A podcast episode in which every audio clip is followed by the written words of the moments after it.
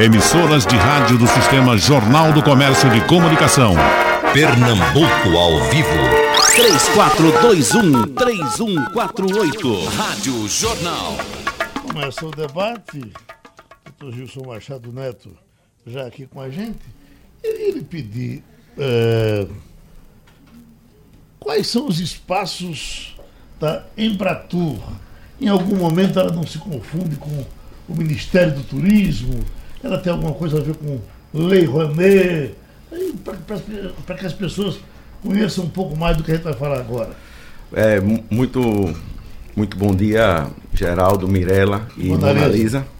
É, antes de mais nada, a Embratur ela é específica para a divulgação do Brasil no exterior. Então a nossa principal finalidade é capitalizar turistas internacionais para dentro do nosso país. Isso não quer dizer que a gente não tire o olho do que está acontecendo no turismo dentro do Brasil, porque até 2003 a Embratur era o Ministério do Turismo. Foi quando foi fundado o Ministério do Turismo, inclusive a Embratur é um dos órgãos de turismo mais antigos da América Latina. Tem mais de 65 anos e na época era um, um dos símbolos do turismo brasileiro, um era a Varig e a outra era, era a Embratur, que era quem divulgava o Brasil lá fora e a, fazia o papel de Ministério do Turismo. Uhum. Agora a parte de turismo interno, a parte de infraestrutura turística, isso daí fica a cargo do Ministério. Nós ficamos com a parte do exterior. É, bom dia, presidente. Bom dia. É, uma das primeiras ações do governo Bolsonaro para o Ministério do Turismo foi a isenção dos vistos, né? É, para americano, japoneses, australianos. É, existe a expectativa do aumento de 25% né, com a liberação desse visto, a não necessidade deles tirarem visto para entrar no Brasil. É, eu queria saber do senhor se já dá para sentir realmente um aumento né, significativo da entrada desses turistas aqui para o Brasil e também se há ideia de aumentar né, essa, essa lista de países que possam vir, entrar no Brasil sem a necessidade do visto. Ô, ô, ô Mirella, eu, eu fiz parte, eu fui coordenador do grupo temático do turismo na transição governamental, a convite do presidente Bolsonaro, e foi uma luta muito grande minha e da minha equipe, botar na cabeça dele e a do ministro Ernesto que a gente, que isso era um, isso era um pleito muito antigo do trade turístico, que a gente burramente perdia esses turistas para o Caribe, para Cuba e etc. Porque são países notadamente emissores de turistas e não de, trabalhador, de trabalhadores desempregados em, em busca de emprego. Então, você falou em 25%, eu vou mais além. Eu tenho dados aqui do Amadeus, que é o principal motor de reserva turística do mundo hoje, que mostram dados realmente superlativos. Para você ter uma ideia, nós hoje recebemos dos Estados Unidos em torno de 538 mil turistas. Do Canadá recebemos em torno de 7.160. Do Japão, 63.708. E da Austrália, 42.235. Isso número de 2018. Eu vou dar um exemplo agora da quantidade de reservas feitas de acordo com o Amadeus, que é o que é, é, é maior, é um, um, aplicativo motor de emissão de passagens. As reservas para dezembro desse ano aumentaram 128% dos Estados Unidos. Isso é um dado superlativo, Geraldo Freire. Uhum. Aumentou 257% do Canadá. Aumentou 237% o número de reservas do Japão e 125% da Austrália. Isso são números reais. E mostra que nós estávamos certos e quanto tempo nós perdemos por uma questão ideológica. Eu, eu quero dizer que eu estou lutando com o presidente Bolsonaro para que a gente libere também a China e a Índia. Eu vou dar um exemplo. A China, Geraldo, só 10% dos chineses têm passaporte. Não sei se vocês sabiam disso. É uma população imensa de 1 bilhão 490 milhões de pessoas, quase 1, milhão e meio, 1 bilhão e meio de habitantes e apenas 10% deles, que é uma população muito pobre ainda, na sua maioria, é bem mais pobre do que os países mais pobres da América do Sul. E esses 1 bilhão 490 milhões são responsáveis pelos 10% de 149 milhões. Com esses 10%, a China é o maior emissor de turistas do mundo.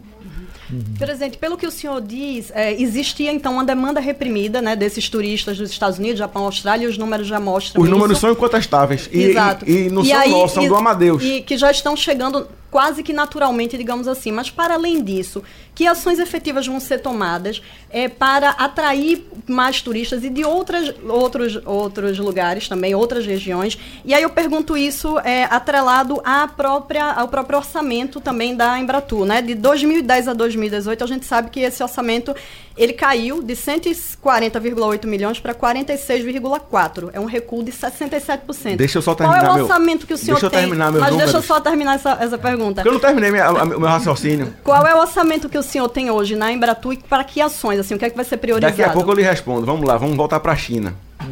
A China, ela emite 149 milhões de turistas para o mundo. Vocês sabem quantos desses turistas, qual é a nossa parcela que o Brasil recebe? Bem pouco, né? 50 mil. É ridículo, é ínfimo. Nós somos o país com o maior recurso natural do mundo. E recebemos menos turistas que a África do Sul e a Tailândia, por exemplo, que tem Menos que características Argentina. muito parecidas com Recebemos menos do que a Argentina. Nós estamos lutando com o Peru para ser o terceiro lugar na América do Sul. Nós estamos com apenas 20% dos turistas que vêm para a América do Sul, que já tem só 20% dos turistas do mundo. Então, e qual- qual- quais são então as ações Aí- para além dos vistos? Vamos lá. Deixa eu terminar a China que você vai entender meu raciocínio. Os Estados Unidos, ele libera, ele dá o visto para o chinês. A Austrália também dá o visto para o chinês. O Japão e o Canadá também dão visto para o chinês. A gente também dá visto para o chinês. Mas nós damos, não damos online. Nós só damos em três locais. Como é que uma população de 149 milhões de pessoas com passaporte e 1 bilhão e 490 milhões de pessoas vão ter que ir fisicamente em três locais? Nós não temos visto eletrônico. Então qual seria a ideia que eu passei para o presidente? A gente liberar o chinês que já tem visto americano, o chinês que já tem visto canadense, japonês, australiano e europeu, para que esse pessoal que já tem o visto para lá já pudesse o visto dele valer no Brasil. Porque o governo brasileiro não iria gastar dinheiro para pesquisar a vida do chinês e já tinha feito, sido feita uma triagem. Está em análise e nós estamos lutando por isso. Respondendo agora a sua pergunta. Nós realmente não temos. o- recurso é muito pouco, nós estamos vivendo num período de crise, né? um período De de, quanto em austeridade. 2019? Qual é o orçamento? de 8 2019? milhões. E 8 milhões de dólares. E, inclusive, isso daí é um. Nós estamos vivendo um período de crise, um período de austeridade, e a gente sabe das demandas, estamos pleiteando mais recursos junto ao Sistema S, junto ao SEBRAE, porque, no mínimo, para a gente ter um- uma, uma participação decente, nós precisamos de 200 milhões de dólares. Porque a gente tem que acabar, Geraldo, com essa síndrome de cachorro vira-lata. O Brasil é, sim, um dos países mais importantes do mundo para o turismo.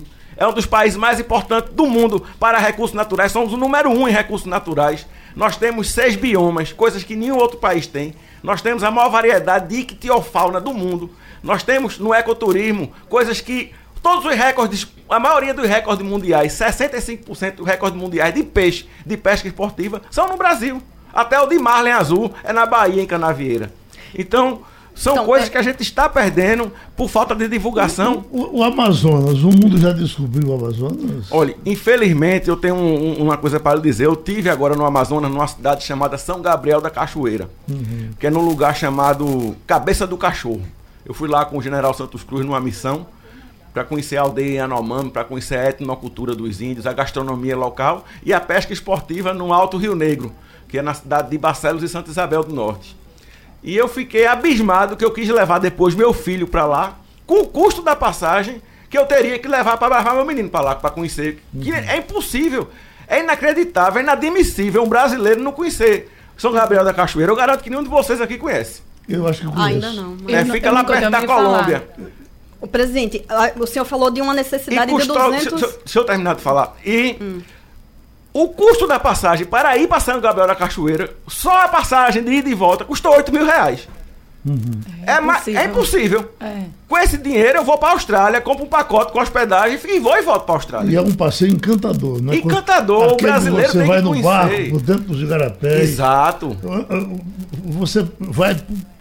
é, o mundo de água e árvores de você por dentro é uma coisa Mas fantástica. pelo valor, é por isso que o brasileiro não viaja dentro do Brasil. Ele, com um dinheirinho a mais, ele prefere, como o senhor falou, ir pegar um pacote fora. É, e, e, graças a Deus, o presidente Bolsonaro vê o turismo como uma política de Estado e não de governo. E foi o único que peitou, que teve coragem de quebrar o monopólio das aéreas.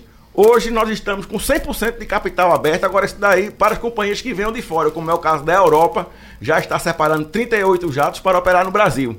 Mas como tudo aqui é lento, no mínimo a gente só vai começar a sentir isso daqui a um ano, um ano e meio. Oi, Mona. Por enquanto. Então, eu, eu queria fazer voltar aos números. O senhor falou que o, o turismo no Brasil precisaria de pelo menos 200 milhões de dólares para poder eh, se promover, enfim, da forma adequada para potencializar todas essas características que o senhor acabou de relatar. Né? O país, de fato, tem potencial, a gente enaltece É. isso já há muitos anos. No entanto, só temos 8 milhões de dólares para 2019, conforme o senhor também acabou de um nos dizer. aqui. Só um minuto. É, e aí eu queria saber exatamente, com mais detalhe, quais são as ações efetivas que, que serão feitas com esses 8 milhões. Eles são suficientes para quê? Nós alcançamos o quê com isso? Que ações vão ser feitas? Para além da liberação dos vistos, como o senhor disse, já atrai naturalmente essa demanda reprimida. Mas o que mais vamos buscar além da demanda reprimida? O que vamos fazer? Quais são as ações? Nós estamos, nós fomos agora para a The Meeting Fair em Londres. É uma feira de eventos que traz eventos corporativos para o país. Fomos um dos estandes mais visitados. Quero dizer que o otimismo com o Brasil mudou lá fora. Vários eventos estão sendo capitaneados. E, inclusive, a gente vê a, a, a procura de novos voos, de novos horizontes. Fomos procurados lá também pela, pelo pessoal da, da Rússia, porque eles têm interesse em começar a operar voo charter para o Nordeste. Eles têm uma curiosidade muito grande e hoje nós recebemos apenas 20 mil russos no Brasil e a Costa Rica, por exemplo, recebe 250 mil. Vamos agora no, no- em setembro para a WTS, vamos para a para a Argentina agora também em, em outubro, né, para participar das feiras e vamos sim, Mona Lisa. É, A gente vai mudar o tipo de mídia que está sendo feito lá fora no Brasil. Por exemplo, é inadmissível hoje você ter uma, uma, uma, uma, uma plataforma só de rede social, como a Embratur tem, e você não impulsione. Você tem que impulsionar, não basta apenas produzir o conteúdo caríssimo que a gente detectou, né? Estamos revendo todos os contratos da Embratur. E a gente não adianta uma coisa de você, um cantor. Um cantor entra no estúdio, grava um belíssimo CD, gasta uma fortuna e não bota pra tocar na rádio, na televisão. Lascou-se. Então é isso que está acontecendo. Nós precisamos sim, nós estamos fazendo um plano de mídia programática de acordo com os turistas da região, que a gente tem interesse em trazer para tirar também o estigma, Geraldo, que o Brasil é só sol e praia. Nós temos recursos naturais, nós temos gastronomia, nós, nós, nós temos a, a, o, o, o etnoturismo indígena, nós temos a nossa cultura riquíssima, nós temos a água de rio mais clara do mundo. Eu tive semana passada lá em Bonito, Mato Grosso do Sul, e a gente tem acompanhado que agora é que ele está sendo descoberto, agora é que o pessoal está mostrando interesse. E eu, eu quero dar uns dados aqui para você, Mona Lisa. Por exemplo, enquanto o Brasil, está aqui, ó, investe apenas 8 milhões de dólares em, em Em promoção em promoção internacional. internacional, a Argentina investe 80. A Colômbia investe 100. O México investe 400 Então, milhões. a minha de curiosidade é exatamente como é que a gente reverte esse cenário. Que o cenário é esse, a gente tem claro. Como é que a mas gente é- faz é essa tão- reversão? Como é que a gente... tão pouco dinheiro que o senhor tem. Exato, não o que há é que se faz? o senhor vai conseguir mais. Porque se quiser, a gente faz uma passeata. Eu acho Como é que-. Não, a gente já entrou com. Nós já entramos com, com um pedido junto ao Ministério do Turismo e junto ao, ao Sistema S para rever 400 milhões que, eram, que iam ser nossos. Certo. Que agora está sendo investido no Sistema S. Eu acho que uma alternativa que até o pre- próprio presidente Bolsonaro falou que poderia ajudar é a expectativa que esse governo tem de transformar a Embratur numa agência de promoção turística internacional que com isso atrai a- essa parceria público-privada. Né? Esta seria uma alternativa interessante. é, e o que falta então para a gente transformar é a Embratur numa agência de promoção turística internacional? A Embratur já está sendo transformada numa agência, já estamos com a medida provisória ou projeto de lei. Vai depender da escolha do presidente, de como ele queira abordar o Congresso. E a gente realmente precisa de agilidade na Embratur. Vou dar um exemplo. Hoje, para você gastar um milhão de reais, um número concreto assim, um milhão de reais, vamos gastar, vamos comprar propaganda para botar no ônibus lá em Londres. Vamos gastar, investir um milhão de reais em, em em outdoor ambulante em Londres. Você tem que pagar desses 1 milhão, 20% a agência aqui, porque é lei. 20% a agência lá, porque é lei. E mais 42% a 43% de impostos na transação. Então, de 1 milhão, só chega na ponta 170 mil. Do pagador de imposto, meu, seu, de todos nós. Enquanto isso, me dá tristeza eu sair de Candeias agora para vir para cá. Passei num hotel lindo, beira-mar, extraordinário que na época era o Petribu, depois virou o Sheraton e agora é o Dorisol fechado, lacrado. Isso dá uma tristeza, dor no coração. Enquanto a gente tem tudo isso, temos 150 hotéis fechando no Brasil. Isso é inadmissível, né? Que isso é geração de emprego e renda. E o presidente Bolsonaro, ele tem noção. Nós hoje temos em torno de 45 a 50% da nossa capacidade hoteleira ociosa. O que, é, o que é que significa isso? Nós temos um motor hoje que gera 5,92 bilhões de reais no nosso PIB, na geração de empregos, etc. Que podia, no mínimo, ter mais acrescido 3 bilhões de reais nisso daí. Mas não. Estamos com capacidade ociosa. Por exemplo, o Chile, eu tive lá agora no Chile, 80% da ocupação hoteleira viável no Chile. E no Chile não tem um quinto da estrutura que nós temos em torno de natureza, em torno de cultura, em torno de, de tudo.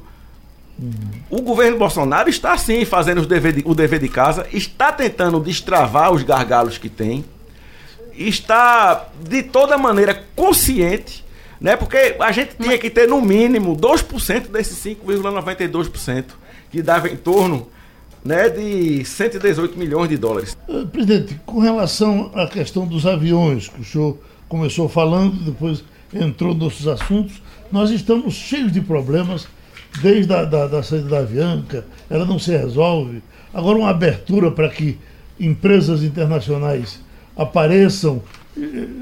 Que informações o senhor tem sobre isso? O, o governo Bolsonaro peitou o monopólio das companhias aéreas e hoje qualquer companhia aérea do mundo que queira vir, vir se instalar no Brasil um capital estrangeiro 100% pode. Você tem empresa argentina que está se capacitando para isso? Tem empresa uma, tem a chilena a também. chilena né? também. A Norwegian, né? Norwegian já está no Brasil. Agora a Norwegian está tendo um problema porque os aviões que ela comprou, que ela iria operar caso viesse para o Brasil, era aquele Bog, perdão, 737 Max. Max. Uhum. E esse avião está tudo no solo. Então ela está com grande parte da frota dela esperando a liberação pela Boeing no solo tendo prejuízo constante. Então a gente tem que ter uma paciênciazinha com ela. Como também a Gol, né? A Gol tem, tem alguns aviões desses que não está voando, uhum. que é o 737 MAX. Então é isso aí. Uhum. Infelizmente, o custo Eu acho da que passagem... até agora são dois, tanto a companhia chilena, que faz Rio-Santiago, quanto a, a é, Norwegian, que faz Rio-Londres, né? Ela faz Rio-Londres. É verdade, faz Rio-Londres. Para a sua tarefa é fundamental, não é? Não, pra, quanto mais voos internacionais e dentro do Brasil você tiver, melhor, porque dá mais opções, né? Para o, para o turista conhecer o país da gente. Porque uhum. hoje a maioria dos voos. Pra, pra... No, no, momento a gente vive essa dificuldade com a saída da Avianca, né? Os preços das passagens aumentaram Muito. cerca de 30%. Viajar para o né? Rio de Janeiro está é, quase impossível. Mesmo o turista internacional que chega, né, num, numa das cidades é. e depois quer transitar dentro do país, vai sofrer também vai sofrer com, esse, com, com, esse aumento, Você né? Sabe, e aí eu, tava, eu conversei... Tem, tem uns amigos meus de Petrolina que estão fazendo novamente a opção por carro. Rodoviária, exatamente. Carro e ônibus vo ah, voltaram, voltaram, Né, a ter crescimento uhum. é, já é verificado pelo, pelas entidades de, 150% das viagens de ônibus cresceram já exatamente. No, no, Brasil. Exatamente. Depois que a Avianca saiu. Depois que a Avianca saiu. Desde e, o início da crise, né, de maio para cá. É, e eu quero dar um dado também aqui, por exemplo, os voos internacionais hoje, Geraldo e Melissa e Mona Lisa. Mona Lisa, se concentram no sul do Brasil, no sudeste do Brasil. Por exemplo, você vê São Paulo, a região de São Paulo, Guarulhos, Viracopos, etc. Né? Representa 63,55% dos voos internacionais que, que vêm ao Brasil. Né? O Rio de Janeiro, 17%. Campinas, que, que já, é, já é de São Paulo, mais 3,82%. Né? Brasília, 2,49%. Recife também, 2,49%. Fortaleza, 2,2% dos voos internacionais. Quer dizer, é muito pouco. Nós temos, com exceção de, de Congonhas hoje, todos os nossos aeroportos operando com a, com a capacidade bem abaixo do, do seu limite máximo. Uhum. Outra coisa que a gente precisa ter aqui no, no, no, no que tange a, a aviação, o nosso país não é um país simples, é um continente. Não dá para pensar no desenvolvimento turístico do Brasil sem uma aviação regional que nós não temos hoje. Hoje você quer pegar um voo de, por exemplo, eu quis ir de Recife para Aracaju há um mês e meio atrás. Eu ia fazer um show lá, ia tocar lá em Aracaju. Aí fui comprar uma passagem de avião, 1.700 reais uma perna, Geraldo Freire. De Recife para Aracaju, fui de carro. Mas a obrigatoriedade, por exemplo, de, de haver um investimento na aviação eh, regional, dentro inclusive das, da, da, eh, da privatização dos aeroportos, foi bastante questionada pelo mercado como, como, como se fosse eh, mais um entrave para que as empresas chegassem. E aí agora o senhor, eh, com toda razão, diz que ah, é, é importante estimular essa aviação É regional. importantíssimo de que maneira, estimular. então? É importantíssimo estimular desonerando. Desonerando. Desoneração. ok. Primeiro, primeira coisa que tem que fazer, desonerar. A segunda, desonerar. E a terceira, desonerar. Porque você não pode querer cobrar uma aviação de fomento o mesmo que cobra de uma aviação que está operando num aeroporto de grande densidade de passageiro. Olha, eu, eu- quando o senhor chegou aqui, eu estava doido para lhe pedir pelo Parque Casa Branca. Quando disseram o homem é sanfoneiro, eu digo, agora fica mais fácil. Aí eu lhe pergunto, não, não cabe a- ao seu, a, a- a sua presidência uh, o, o, A interiorização. O trabalho no Parque Casa Branca, né? Não, esse daí é o Ministério do Turismo e, ao- e a- o Ministério da Cultura, que, é o, que hoje em dia o Ministério da Cultura é uma secretaria especial ligado à cidadania. E o senhor conhece, sabe como aquilo é importante para gente, né? Tudo que for ligado a Luiz Gonzaga não é importante só para o Nordeste, não. É importante para o Brasil. Porque, para mim e para muitos artistas, Luiz Gonzaga foi o pai da MPB. Porque até então só só se ouvia polca e música estrangeira. Então, quem foi o quem derivou para a criação da música popular brasileira primeiro foi Luiz Gonzaga. Presidente, em apenas cinco meses aí de governo, a gente teve a troca de três presidentes da Embratur. Né? Ou seja, esse terceiro houve um quarto ainda interino durante um período. Essas mudanças constantes não prejudicam o estabelecimento de uma política de ação e a continuidade delas? E aí eu queria saber, Gilson Machado fica aí no, em definitivo ou a Olha, gente ainda pode contar com mudanças de acordo de- com, com o que aconteça no Ministério do Turismo? Essa quantidade de mudanças é um sinal de maturidade e de compromisso com a população. Por quê? Porque a partir do momento que o cidadão é colocado lá e não dá certo, a caneta do presidente é leve. Roda. Então, isso daí é o que vem acontecendo. Se Gilson Machado não der resultado para o presidente, vai rodar do mesmo jeito.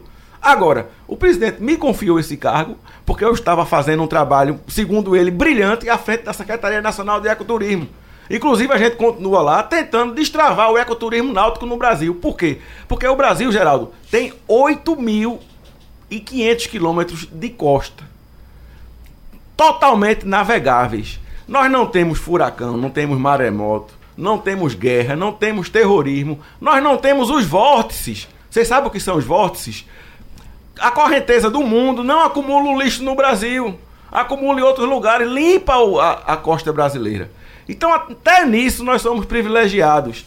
Águas quentes, o povo acolhedor, 96% do turista estrangeiro que vem ao Brasil quer voltar sai com boas impressões do, do nosso país, apesar de todas as dificuldades.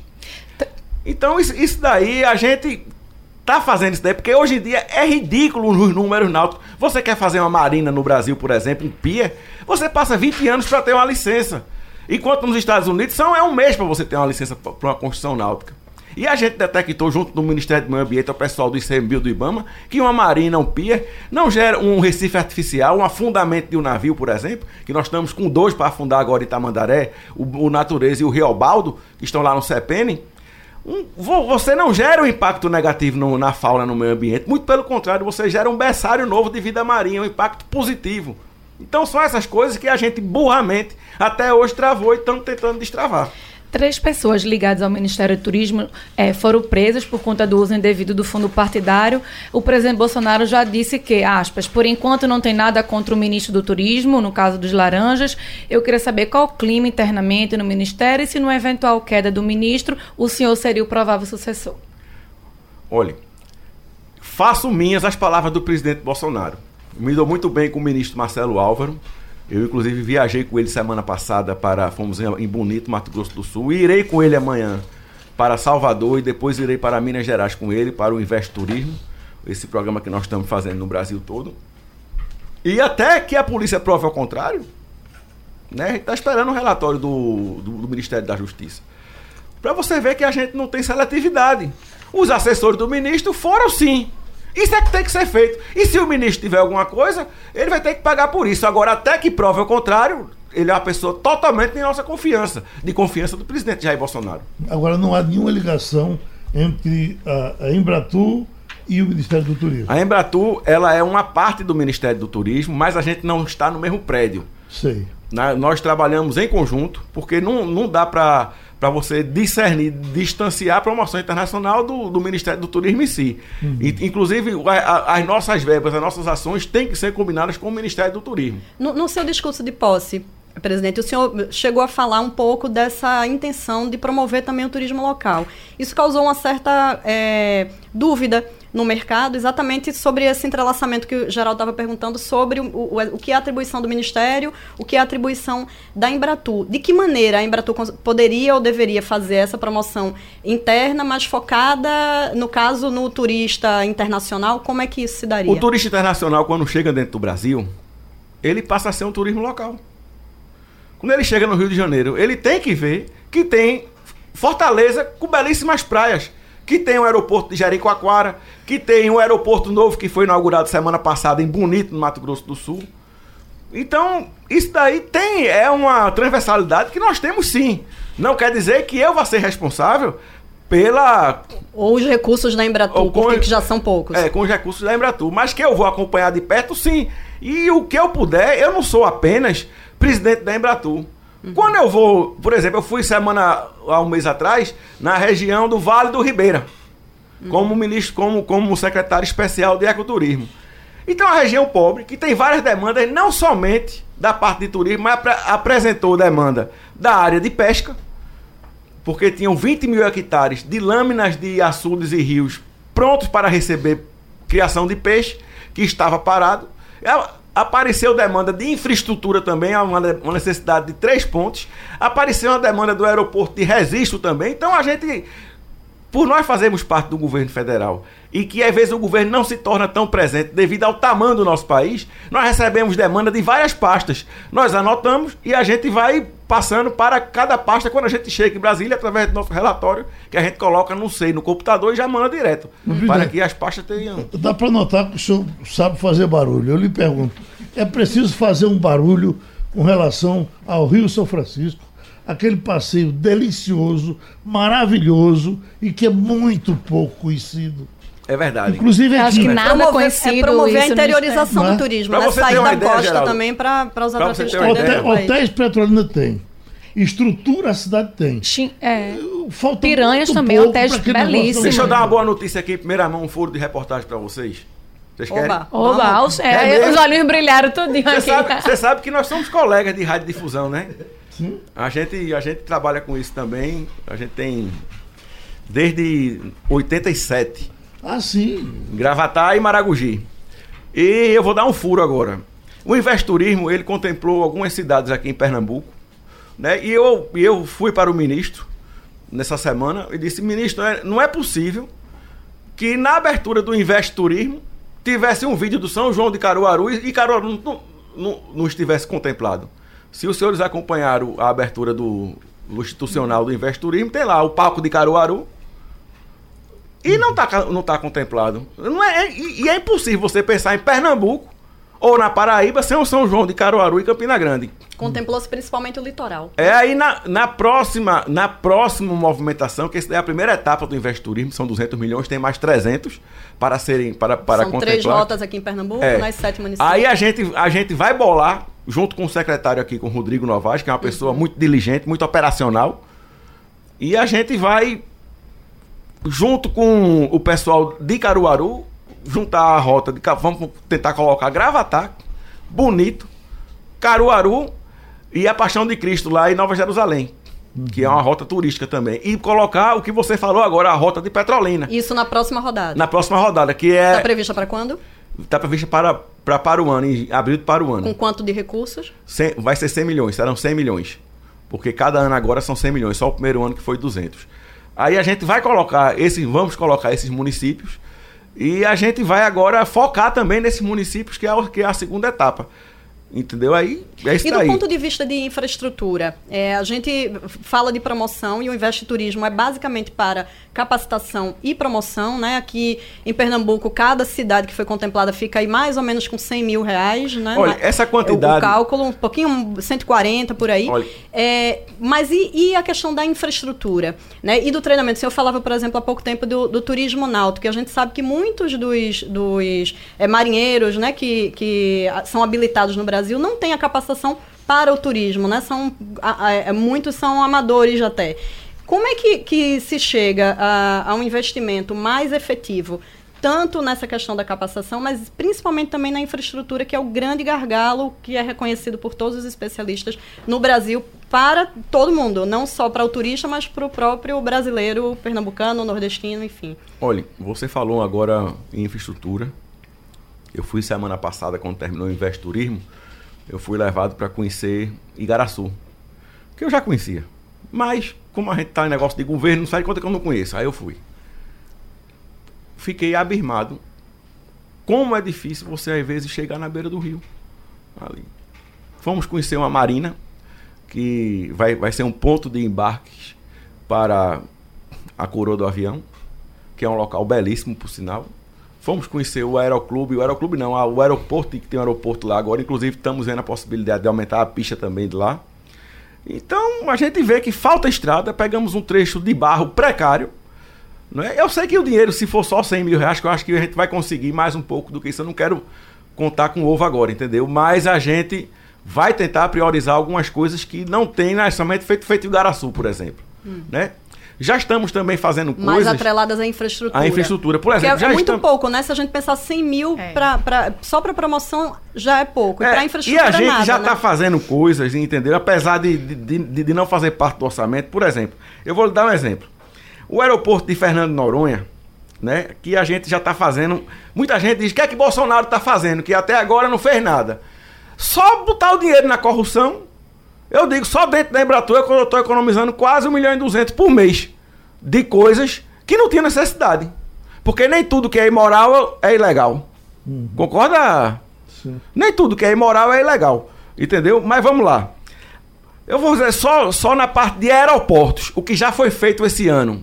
Entre terminais novos, entre aeroporto que saiu do zero, feito Vitória da Conquista na Bahia, que foi inaugurada. Nós fizemos a pista de Foz do Iguaçu, Marabá, Montes Claros, Uberlândia, Imperatriz. Fizemos a pista nova em Bonito, Mato Grosso do Sul, que estava há três meses parado o aeroporto. Fizemos um terminal aeroporto novo em Vitória da Conquista.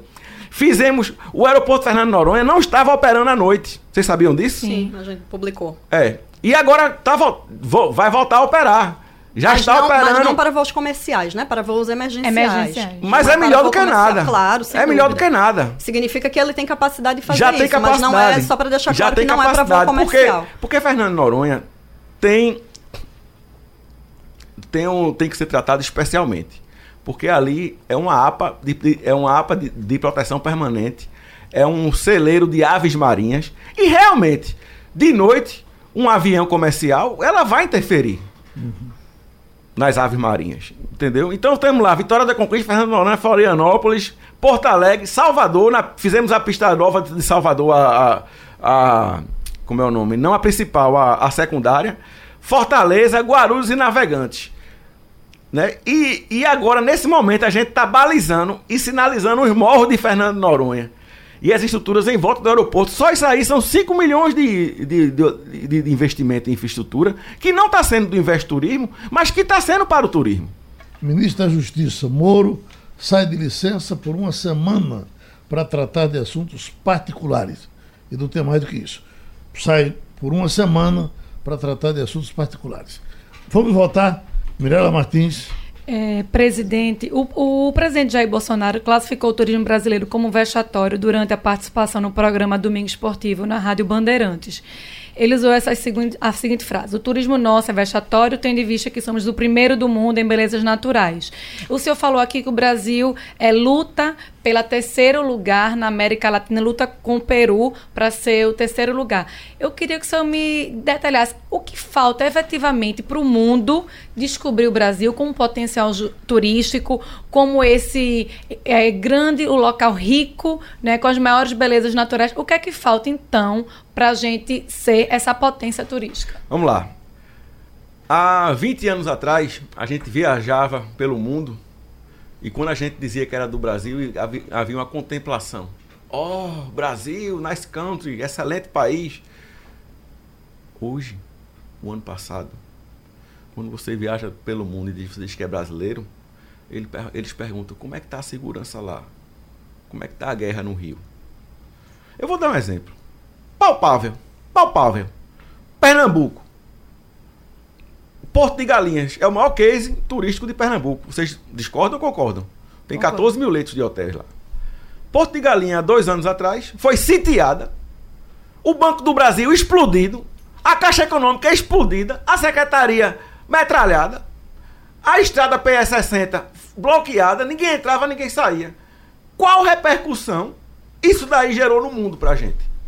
Eu vou mais além. Entre Recife e Maragogi, todas as cidades, todas sem exceção daquela PS60, já tiveram seus bancos do Brasil explodido.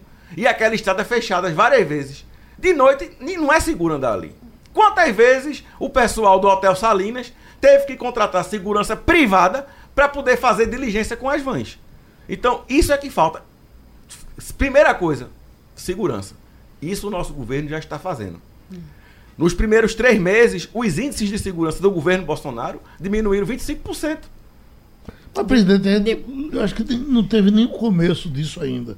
Talvez seja reflexo de outras coisas, mas o que o senhor está dizendo é absolutamente correto. Às vezes a gente, nós mesmos, estamos fora do Brasil e quando a gente volta diz, o que é que vai acontecer comigo aqui ah, para chegar em casa? Isso quando a gente vai para São Paulo, passa por São Paulo, para o Rio, por qualquer lugar, e é aqui mesmo, né? A gente fica com dificuldade. Agora, eu, eh, eu, eu peço muito que um dia a gente resolva essa questão de segurança. Eu queria- Quando, quando, quando o Moro disse eu vou fazer o plano real da segurança, eu fiquei torcendo por isso, porque o plano real na minha vida de ver as coisas foi a única coisa que deu certo nesse Brasil durante todo Permitiu a estabilidade né, Exatamente. monetária, financeira, econômica que, que Ô, trouxe ô, os Geraldo, avanços eu, eu, seguintes. tenho, eu tenho 51 anos.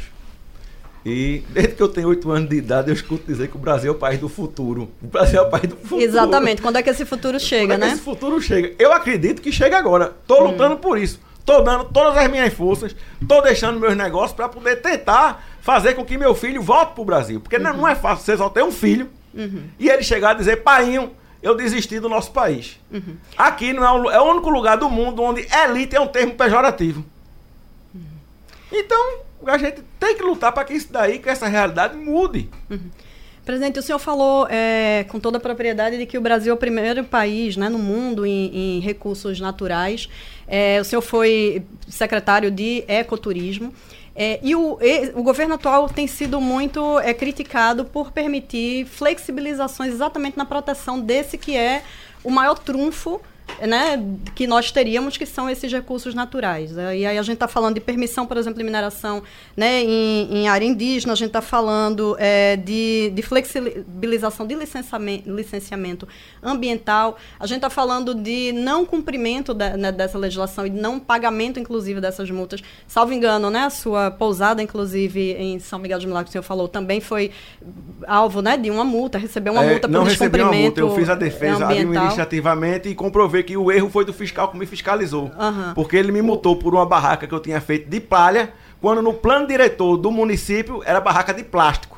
E eu fui Passava, lá... acho que passava à noite, né? E quando não era permitido. Mas enfim, Não, a mas minha é questão. permitido, é que tá, não tinha, não tinha essa não, permissão de noite, o que não podia era de plástico. A minha era de palha de coqueiro. Agora o fiscal que veio multar, ele não estava por dentro da legislação local, porque foi um fiscal que veio de João Pessoa, na Paraíba. Então eu me defendi e não gerou multa. Qualquer Então, coisa- do, do, plan- do ponto de vista mais amplo né, do, do país, é, como é que fica a proteção desses é, recursos que, como o senhor disse, são os prim- o, o que, o que a gente tem de mais valioso, né, os recursos naturais? É, como é que, que se concilia a atividade turística com a atividade de proteção do Deixa meio eu fazer ambiente uma pergunta, deixa- e de não, e de eu- não destruição ao mesmo eu- tempo desse, Deixa eu desse responder, potencial? deixa eu responder a, a sua pergunta com uma pergunta. Você tem alguma dúvida que o Brasil é o país que mais preserva no mundo? Tenho, eu pessoalmente tenho, Tem? mas eu gostaria que, anota que o aí, senhor, vamos lá. que o senhor O é, Brasil só tem 7,6% de área agricultável e de pasto degradado. Você sabia disso? Só usamos na agricultura para ser uma- o maior player mundial 7,6% do nosso território, de acordo com a NASA. Não é com a Embrapa, não. Mas aí a gente deveria flexibilizar então a, Deixa eu terminar de falar. legislação. Nós temos 13% do nosso território de reservas indígenas. Quase o dobro de áreas agricultáveis. 13% de reservas indígenas. Nós temos 24% do nosso território de reservas federais legais.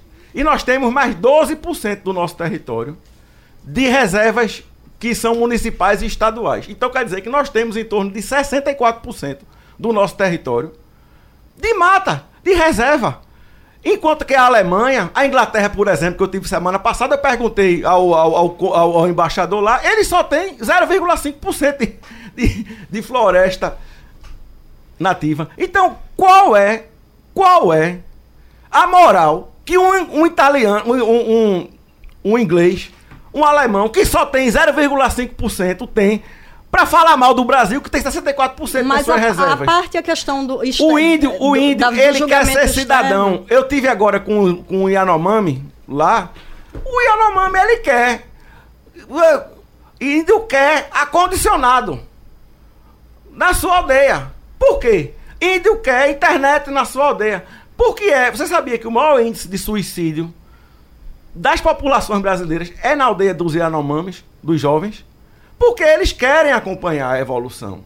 E não estão deixando ele acompanhar. Ele quer ter o celular, ele quer ter o WhatsApp dele, Por exemplo, ele o senhor, quer ter o, o, senhor Instagram. fala, o senhor fala como exemplo de países que, eh, segundo né, os seus dados, destruíram a, a natureza e já não tem a- a- o potencial que tinham Mas é que antes. tá, nós que estamos hoje- nós nós estamos hoje que no exemplo- só um século. 21. Em que exemplos nós vamos nos inspirar?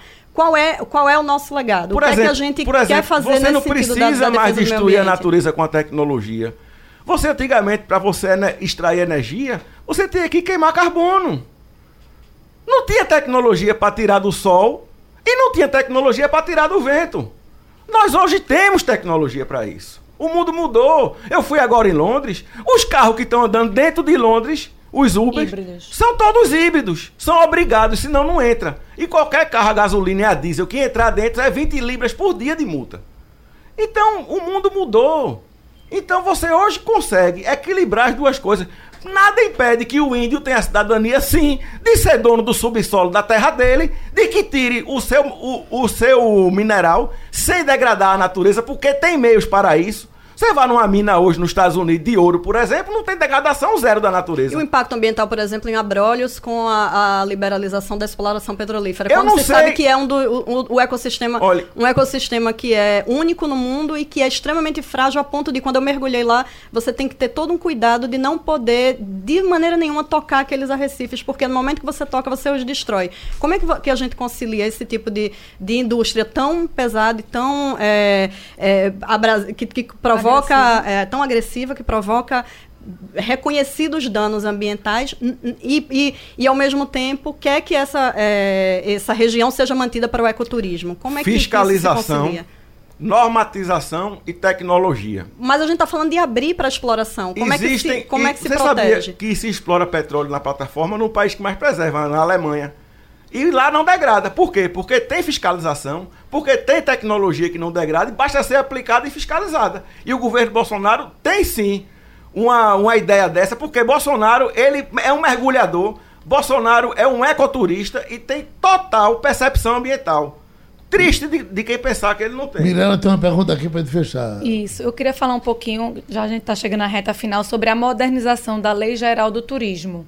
Né? Um apelo, o trade luta muito para isso, com novas diretrizes, sobretudo em relação à gestão turística dos patrimônios mundiais reconhecidos pela Unesco aqui no Brasil. A gente tem vários e números, inclusive aqui em Olinda. E Per- só, e só tem 30 segundos para isso. O que, o que essa modernização da Lei Geral do Turismo efetivamente afeta a Embratur e essa promoção do, do Destino Brasil aqui na nossa região? eu quero que vocês me ajudem, dizendo é um absurdo o dinheiro que a Embratur recebe. Pronto. Tem Já, que receber total, mais dinheiro. todo. Primeiro To- lugar. Isso é fa- 100% do Primeiro lugar, dinheiro. Exatamente. Isso não é um poder- dinheiro. 8 milhões. É, entendeu? E a gente tem que realmente tirar essa ideia de que o Brasil é só, só o samba e futebol. E o tempo passou. Né? Muito obrigado. Vamos embora. Sugestão ou comentário sobre o programa que você acaba de ouvir, envie para o e-mail ouvinte@radiojornal.com.br ou para o endereço Rua do Lima 250, Santo Amaro, Recife, Pernambuco.